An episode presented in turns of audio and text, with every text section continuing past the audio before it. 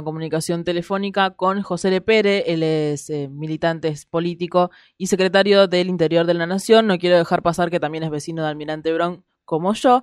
Así que muy buenos días, José, Carlos Tafanel y Maite Papro aquí los saludan.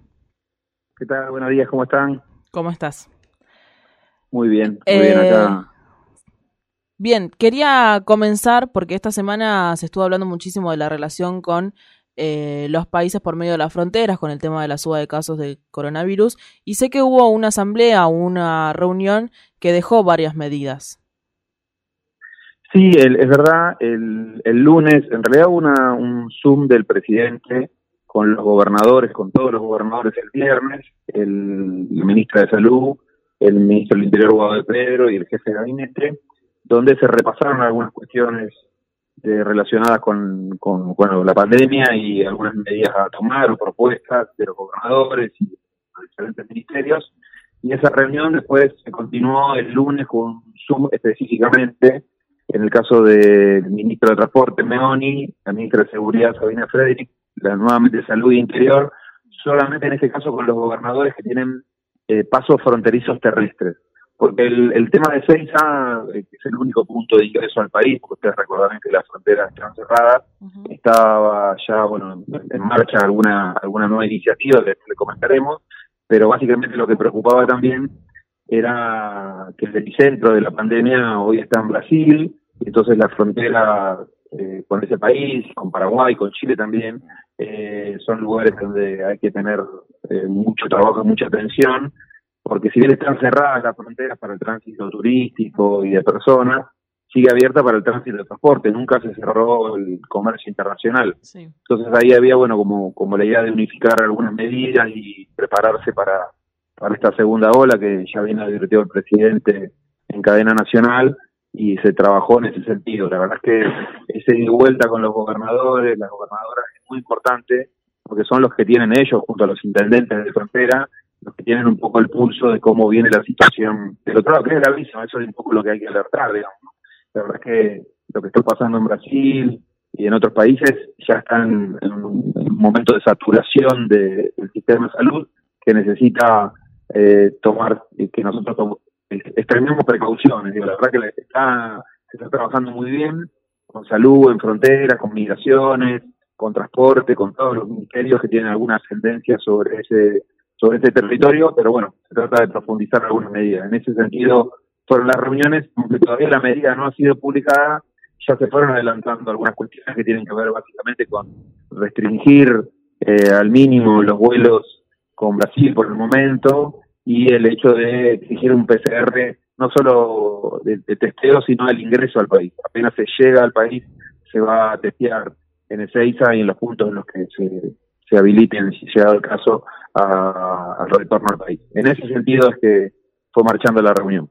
Eh, le pere buenos días, Carlos Tafanel lo saluda. Eh, yo pensaba en esto de que hay veces que hay nuevas cepas que pasan el PCR tranquilamente, eh, lo cual es un riesgo también, pero bueno, eh, no podemos todo, estamos recién conociendo este virus que todo el tiempo nos gana la batalla en mutar pero pensaba en la porosidad de las fronteras, ¿no? Eh, tanto del lado de Chile como del lado de Brasil, como del lado de Paraguay, y toda una impronta de los sectores liberales eh, llevando adelante y demonizando Infran, eh, que creo que, que vio esto y de alguna manera más allá de que uno pueda compartir el accionar de la policía en este determinado momento, que son dos mangos aparte, digo, una política sanitaria en un lugar de frontera con un país que estaba complicado como es Paraguay, ellos tienen muy pocos casos en este sentido. Digo, ahora, ¿qué va a haber? ¿Más fuerza de seguridad? ¿Se, ¿Va a haber más pasos fronterizos que se van a controlar? Porque, bueno, el tema de los vuelos queda claro. Eh, que, pero hay un ida y vuelta y un comercio hormiga que existió siempre, sobre todo en el NOA, eh, y, en el, tanto en el, en, el NOA como en el NEA, que, que es un ida y vuelta, en donde hay lugares en donde hay gendarmería y a veces no hay. Digo, ¿se está viendo esta situación? Sí, es así, como, como bien decís, eh, es justamente el problema, pero dos cuestiones. Una, el tránsito de personas está totalmente cerrado en la frontera, en los pasos fronterizos, en los centros de frontera. Es verdad y por su extensión, en la, frontera de Argentina con estos países, hay lugares donde la frontera se llama lo, que se llama frontera seca, donde en definitiva lo que limita a veces es una calle, en el caso de Misiones, o un río que a veces tiene 50 centímetros de profundidad. Entonces, ahí sí hubo algunas demandas de los gobernadores, eh, demandas de profundizar, porque ya hay un despliegue de gendarmería que impuso eh, la ministra de Seguridad, eh, hay prefectura. Obviamente lo que se trata de hacer es, bueno, por la extensión, siempre tratar de controlar. Y la verdad es que ha sido bastante efectiva. Y otra cosa que se está trabajando, que es importante también, es lo que se llama el tránsito vecinal, que es que nosotros, por ejemplo, en el caso de La Quiaca y Villazón, claro. estamos trabajando censar a la población de alrededor para que eh, eso sí, de alguna manera, pueda, pueda contenerse y permitir algunos accesos de ida y vuelta, pero obviamente controlados, eh, por la frontera formal, digamos. No que esté habilitada para cualquiera, sino solo para los que están viven en, Villazón, viven en La Quiaca y tienen actividades. Porque es verdad que también eh, muchas veces los chicos estudian, viven de un lado y estudian del otro, eh, hay cuestiones de, que hay que revisar en el tema de la vida comunitaria en la frontera, que la frontera a veces es para nosotros eh, un, punto de control, por supuesto, pero también tiene vida comunitaria, o sea, la, gente vive a, ambos lados, trabaja de un lado y vive del otro, o viceversa, digamos, es algo que hay que contemplar, siempre resguardando las cuestiones sanitarias y el resguardo de nuestra eh, frontera, ¿no? Eso es algo que se está trabajando, pero por supuesto hay que extremar medidas. En el caso de Formosa, tiene una estrategia sanitaria envidiable, y es verdad lo que decís, porque Clorinda, que es el lugar más complicado de Formosa, si te crees, está frente a una capital eh, como Asunción, o sea, muy cercana, entonces hay que tener mucho cuidado porque la situación sanitaria fuera de la Argentina es muy, muy, muy grave. De hecho, se está complicando mucho ahora Uruguay, en el caso de la frontera con Brasil, ¿no? Digo, que venían bastante tranquilos, ahora está en una situación muy compleja nada, hay que alertar, y también hay que también hacer un llamado a la responsabilidad. Lo vimos el otro día, ingresó una persona con PCR negativo, pero tenía que guardar el aislamiento en Córdoba, no lo hizo, y hay eh, muchos contagiados de su familia, de hecho, inclusive una persona muerta por no haber guardado el aislamiento. O el caso de los de los que se fueron de viaje del Estado en el marco de la pandemia y trucharon un PCR. Hay situaciones de extrema irresponsabilidad en, en, algunos sectores sociales, que en este caso hay que decirlo también son sectores que tienen la posibilidad de viajar al extranjero, que no son la mayoría de la población en la Argentina, ven en este marco. Bueno, eso hay que también señalarlo, porque eh, aprovechamos que estamos hablando en la, en la radio de la Cruz de Barrio. Cuando uno recorre los barrios, la gente se cuida un montón, eh, desarrollan actividades con protocolos, son exigentes, toman la temperatura, ponen, inclusive en clubes, en las sociedades de fomento, en la vida comunitaria. Eh, la verdad es que la gente se cuida mucho, se está cuidando mucho, hay que seguir pidiéndole que se siga cuidando y hay que también pedirle responsabilidad a aquellos que tienen la posibilidad de, viajar al extranjero y de retornar a la Argentina, de que guarden, la, guarden el aislamiento obligatorio. Por eso nosotros, digo, no solamente se lo pedimos, sino que implementamos ya desde, desde comienzos de la pandemia con migraciones una cosa que se llama el tablero COVID, donde le informamos online a las provincias qué argentinos argentinas ingresaron al país, por dónde lo hicieron, dónde van a guardar el aislamiento para que ellos lo puedan controlar. Eso, eso también se trató la reunión, de profundizar los controles eh, para las personas que tienen que guardar el aislamiento. Para que eh, no nos pase como pasó en Córdoba, que es algo terrible. No, seguramente. Yo pensaba en esto de, de Brasil, sobre todo nuestro socio económico más grande eh, del Mercosur, y en esto de eh, que en algún momento se habla de decir, bueno, que en las fronteras, en el, en los, cuando vos pasas de un lado al otro, haya protocolos comunes eh, que tengan que ver con los lugares a donde puedan ir al baño los camioneros, donde puedan... Eh... Eso, eso existe, Carlos, sí, eso existe. De hecho, los camioneros cuando ingresan no pueden parar en cualquier estación de servicio. Hay todo un protocolo en Corrientes, en Formosa, Misión, en la provincia, donde ellos hay estaciones de servicio específicas donde tienen que parar, donde se guardan protocolos, donde están avisados los, eh, los, este, los, estacioneros, el personal, hay toda una forma de trabajarlo que ha impedido eh, que, se propague el contagio de una manera muy simple. De hecho, en algunos centros de frontera, como Paso de los Libres Santo Tomé, los pasos fronteras están muy cercanos a las poblaciones. No es lo mismo que lo que pasa con los pasos fronterizos de Chile, que están en alta montaña, entonces son muy distantes de las poblaciones y es menos de la vinculación. Pero cuando está pegado a una ciudad, ahí hay que extremar las medidas. Por ejemplo, ¿qué se hizo? Con Corrientes se vacunó a todo el personal de frontera, porque también vive en la ciudad. Entonces, para que esté vacunado como personal esencial, migraciones, aduana y el personal que trabaja en, la frontera, para de eso también se trató la reunión porque muchos gobernadores pidieron reforzar esas partidas de vacunación para atender ese personal estratégico. En el Ministerio del Interior fue el personal que priorizamos. Todavía no, no, hemos, vacunado, pero cuando nos preguntan de qué, qué es el personal estratégico, para nosotros es el personal que está en la frontera, porque está poniéndole el cuerpo ahí, ya sea en el Ceiza, o en el puerto, o en la frontera terrestre en algunos lugares muy distantes del país. Eh, Argentina es uno de los países más grandes del mundo y tiene una frontera enorme y muchísimos pasos y centros de frontera, algunos más transitados, otros menos, pero hay que fortalecer obviamente los controles y en la medida que vayan llegando las vacunas, también la vacunación de esos sectores porque va a ser importante para controlar el, desarrollo de la pandemia. Vos sabés que mientras vos hablabas pensaba, bueno, pero el Ministerio del Interior es el ministerio más político. Después de la jefatura de gabinete es eh, el de la política interna, el de ver cómo resolver eh, muchísimas cuestiones, pero no hay, eh, uno no puede dejar de pensar eh, eh políticamente, el, eh, más allá de que estamos en un estado de recesión en el mundo, en donde Europa, porque esto los grandes medios, que yo no digo los grandes medios nacionales, sino los grandes medios porteños de tirada nacional, eh, plantean, no, no te muestran que en otros lugares del mundo, como Alemania, como Inglaterra, como en Francia, hay muchísimas restricciones. Ahora, ¿cómo va a golpear? Usted tiene una evaluación del, golpe económico que, que va a ser eh, esta, este ida y vuelta con Brasil. Ya hay algunas empresas autopartistas que están eh, diciendo que bueno que va a haber algún tipo de complicación porque las matrices en Brasil ya han cerrado. Eh, ¿Todo esto también se discutió? Por supuesto que se discute, pero la verdad es que ya después a un año, porque acaba de pasar un año de restricciones, hay muchísimos resortes que se han aceitado y no se ha impedido el desarrollo de la actividad productiva, y mucho menos. Hay muy pocas actividades, sobre todo las recreativas, que son las que están limitadas. Las actividades productivas funcionan con protocolos aprobados y el tránsito internacional de carga funciona con protocolos aprobados y no ha habido grandes demoras en ese sentido. Lo que hay que extremar son los controles, hacerlo de manera más inteligente, más rápida, para que no haya ningún tipo de problema. No, no deberían tener estas medidas, sobre todo, eh, van a atacar una cuestión que tiene que ver con cierto relajamiento.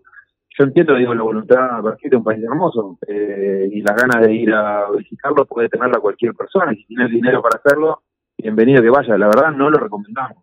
Hay que desalentar el turismo eh, al exterior, eh, más a países que están afectados, hay que desalentar los viajes de Estado al exterior, porque básicamente los últimos problemas que tuvimos tienen que ver con eso. No son las actividades productivas, no no es el no son los camioneros, no, es el tránsito internacional de cargas, no es eh, la circulación de personas en el, al interior del país, sino tiene que ver con la llegada de nuevas cepas a través de viajeros argentinos del exterior, muchos razonables, reunificación familiar, el trabajo y muchas cosas, cuestiones que pueden ser postergadas, que tienen que ver con un viaje egresado en México. Yo lo lamento por los chicos que tienen que viajar, la verdad que no fue el momento oportuno para hacerlo y fue terrible que torcharan los PCR para ingresar al país. Hay una denuncia penal, a eso el otro día llamaron una, una agencia de turismo al respecto, ¿no? Porque no son los chicos los que lo hacen, son los que venden esos productos. Eh, lo mismo con, el, con los viajes al exterior la verdad que no es recomendable ni personalmente ni para el país que muchos argentinos vacacionen en, Brasil en este momento, porque Brasil está en una situación terrible y la cepa de Manaus, P1, eh, como se llama, tiene, es mucho más letal y se contagia mucho más velozmente. Bueno, todo lo que podamos retrasar su ingreso, ya ha ingresado, digo, pero su desarrollo como circulación comunitaria, eh, no hay medida que, que esté de más en ese sentido. Mencionabas que eh, no era problema la circulación dentro del país, entre provincias. Eh, ¿Hay casos registrados? ¿Se puede circular con más tranquilidad? Eh, ¿Tiene que ver con el tema de las cepas, con el cuidado de cada provincia también? lo importante es que ya las medidas de que se tomaron en algún momento, al principio recordemos nosotros que había muchos problemas para el traslado de los argentinos y argentinas en el interior del país, porque muchas provincias cerraban, Sí. eh, exigían ingresos. Todo eso se ha ido o normalizando o mejorando la información, el acceso a los trámites pertinentes para que esos controles funcionen bien sin generar problemas. No es, no es el problema, bueno, de hecho el último problema que hubo en ese sentido era en el caso de que, que planteaban en Formosa, pero Formosa lo que siquiera un PCR, que lo hacían al ingreso, esperabas que diera el resultado y podías circular o administrar el ingreso para que no volviera toda la gente de, golpe. Eso se puede hacer, está se está haciendo, pero no, no es problema. La verdad es que en la medida que sean cuestiones que, de desarrollo laboral, de desarrollo de la vida familiar o lo que fuera, eso se ha ido mejorando. Bueno, pasa que pasamos todo el invierno pasado con muchas restricciones, llegan, fuimos, eh, fueron eliminando algunas. Bueno, ahora hay que seguir cuidándose para, para tener que evitar medidas que son complicadas, antipáticas y que nos, nos, complican la vida a todos, obviamente, porque obviamente las restricciones nos complican un poco la vida, pero son necesarias en la medida que, que, que tenemos que detener eh, la pandemia o desacelerar la circulación comunitaria o cuidarnos, básicamente se trata de eso. José, la última, ya para cerrar, lo voy a sacar un poquito del tema de las fronteras.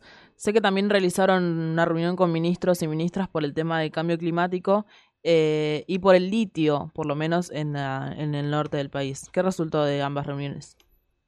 No, ahí con el tema del cambio climático, bueno, les recomiendo hablar con, lo, con los compañeros y compañeras de ambiente.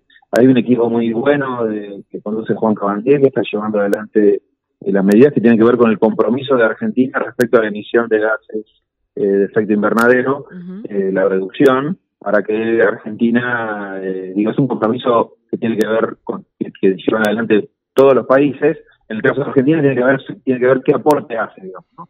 cuánto deja de emitir. Bueno, ahí hay cuestiones que, que involucran a cuestiones de una mesa interministerial de cambio climático, puntos focales en cada ministerio y también una relación con las provincias y los actores para lograr compromisos en ese sentido. Es muy interesante. Eh, y es un trabajo de largo plazo, pero que empieza hoy. Tiene que ver con, con, la propuesta que hará Argentina al respecto. Ambiente, por supuesto, el, el ministerio que lo lleva adelante y han hecho un gran trabajo todo el año pasado. Eh, hace poquito hubo la primera reunión eh, este año de ministros. Eh, muy interesante.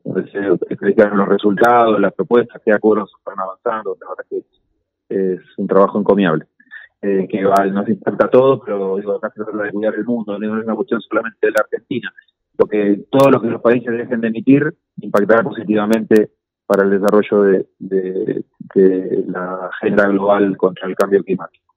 Eh, y por otro lado, en la mesa del litio, nada, es una mesa más de trabajo interjurisdiccional, en este caso fue la secretaria de provincia, Silvina Bataki, quien acompañó una iniciativa de los gobernadores de Catamarca, Salta y Jujuy, que básicamente son las tres provincias que tienen ese recurso, el litio, que es un recurso de, de amplia demanda mundial en este momento, porque bueno, todos eh, los, nuestros celulares, nuestras baterías y obviamente inclusive los autos eléctricos que se van a empezar a, a, a ver mucho más alrededor del mundo, eh, consumen ese recurso. Bueno, la, la mesa del litio tiene que ver con eso, fortalecer esa agenda para que no solo se extraiga ese material, sino que también se logren eh, agregarle valor en, en, en, origen de alguna manera y por otro lado, y muy importante, coordinar para que las provincias no compitan unas con otras para ver quién ofrece mejores condiciones, no es una estrategia regional frente a esa demanda. Creo que es una mesa de trabajo como otras tantas que auspicia el Ministerio del Interior, acompaña al Ministerio del Interior en el marco del Norte Grande, de la mesa de la Patagonia, eh, la, lo que tiene que ver con, con, el, con el centro del país, que son ámbitos de coordinación con las provincias que son vitales para, para fortalecer al país, al desarrollo de, estas provincias, para el desarrollo de la Argentina. Nosotros lo estamos enmarcando en, una iniciativa de, del ministro de Pedro que tiene que ver con fortalecer con los planes del plan de desarrollo, que tiene que ver justamente con eso, con fortalecer las, las oportunidades del interior de cada provincia. Bien. Muchísimas gracias, José, por pasar por la mañana informativa de la UNSB Radio y esperamos que las, las restricciones eh, se cumplan, ¿no? Porque uno toma medidas, pero si no todos como tomamos conciencia, no sirven de nada. Bueno, les agradecemos a ustedes por ayudarnos a, a, divulgar estas cuestiones y un saludo para todos los clubes de barrio, en especial para los de Zona Sur y de Almirante. Gracias, gracias, un abrazo. Nos vemos. Abrazo.